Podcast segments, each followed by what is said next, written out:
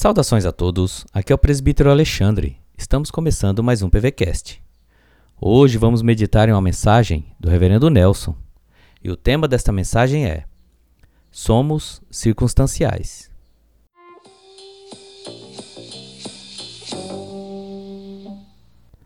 Filipenses 4, verso 4 diz assim: Alegrai-vos sempre no Senhor.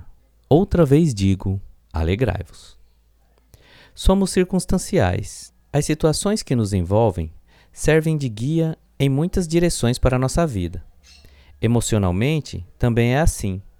Dependendo da circunstância, nos alegramos ou entristecemos, nos chateamos ou perdoamos. Muitas vezes somos dirigidos por momentos que influenciam nosso ânimo e decisões. Mas quando Cristo é dono de nossa vida, ele realiza mudanças fundamentais em nós e nos ajuda a reavaliar, inclusive, como lidamos com o nosso ânimo e com as circunstâncias que nos conduziram a ele. O que quero dizer com isso?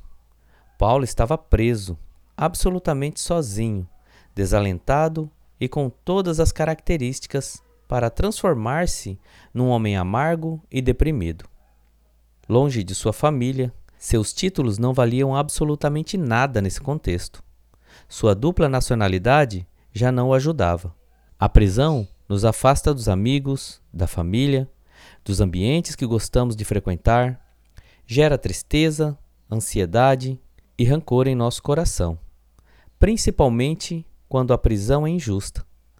Mas, mesmo diante de todas as adversidades, Paulo nos diz: alegrai-vos. A fonte de alegria de Paulo era o Senhor. E quando Cristo é nossa fonte de alegria, mesmo nas mais profundas decepções, conseguimos ter alegria em nossa vida. Há momentos em que amigos nos decepcionam, pessoas com quem contávamos e com quem tínhamos estreitos laços de relacionamentos nos abandonam.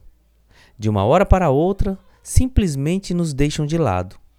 Somos trocados como roupa velha. Alguns desses motivos são pífios, outros por interesse próprio, outros por ciúmes, outros por influências externas e falta de perdão. O problema que vejo nisso é quando deixamos de ligar para isso, quando essas coisas não nos perturbam mais. Quando pensamos, cansei, chega. As decepções são grandes em várias áreas: amizade, saúde, crise financeira. Essas coisas influenciam nosso ânimo. Porém, Cristo tem que ser nossa alegria. Quando entendemos que Ele é nosso melhor amigo, que podemos superar nossas crises com alegria e contentamento, sem dúvida encontraremos alegria para viver. Está decepcionado? Triste com alguma situação? Peça a Cristo que te renove e anime. Ele fez isso com Paulo, que estava preso. Descanse no Senhor. E Deus abençoe o seu dia.